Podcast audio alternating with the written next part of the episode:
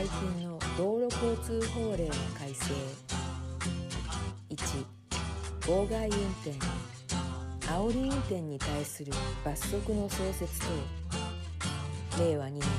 6月30日施行。東名高速道路等で発生した悲惨な交通死亡事故等を契機に煽り運転が社会問題化したことから妨害運転。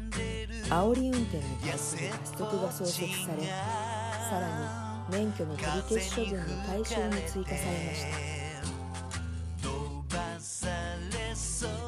妨害運転煽り運転に対する罰則の創設。妨害運転煽り運転をした場合他の車両等の通行を妨害する目的で一定の違反行為。米印であって当該他の車両等に道路における交通の危険を生じさせる恐れのある方法によるものをした場合罰則3年以下の懲役または50万円以下の罰則。違反点数25点行政処分。免許の取り消し。失格期間2年。妨害運転。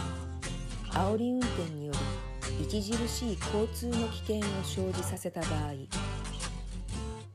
上記の罪を犯しよって高速自動車国道等において他の自動車を停止させその他道路における著しい交通の危険を生じさせた場合罰則5年以下の懲役または100万円以下の罰金違反点数35点行政処分免許の取り消し結核期間3年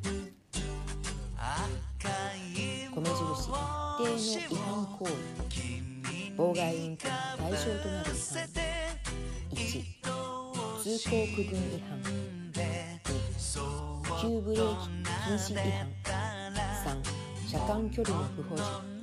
4進路変更禁止違反。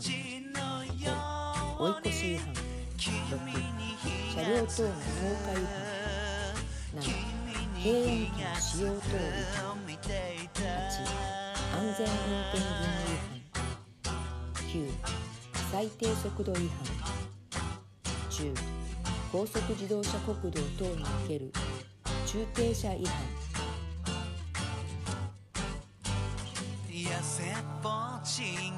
免許の仮停止処分の対象について妨害運転煽り運転による交通事故を起こし人を死傷させた場合は免許の仮停止の対象となり交通事故を起こした場所を管轄する警察署所署長等は30日以内の範囲で免許の仮停止をすることができることとなりました。